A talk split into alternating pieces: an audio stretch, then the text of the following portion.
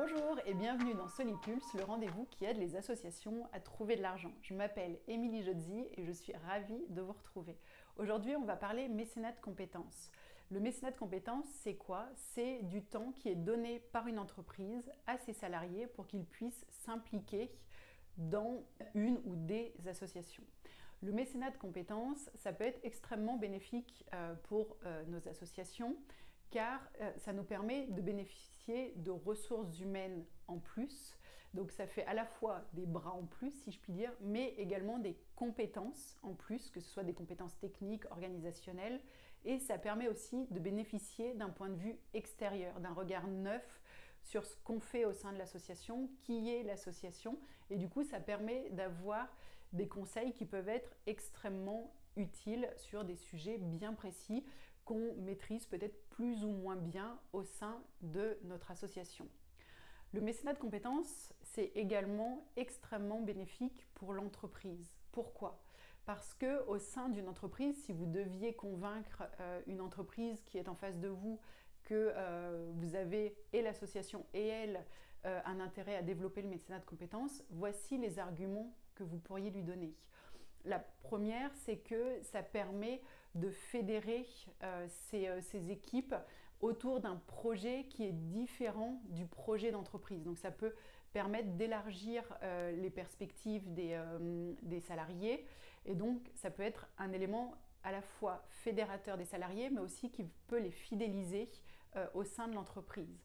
Ça peut être aussi un facteur d'attractivité pour de nouveaux euh, de nouvelles recrues euh, qui pourraient tenter de rejoindre l'entreprise parce que celle-ci permet à ses salariés de s'investir dans le cadre du mécénat de compétences dans des associations. Et le dernier, euh, l'avant-dernier point, il y en a encore deux.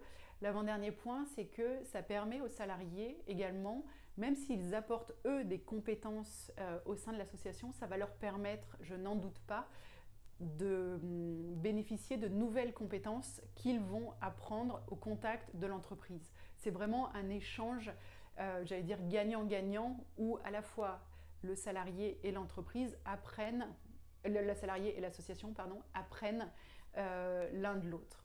Et le dernier point intéressant pour l'entreprise, euh, c'est que le mécénat de compétences est défiscalisable au même titre le mécénat financier ou le don de, matériel.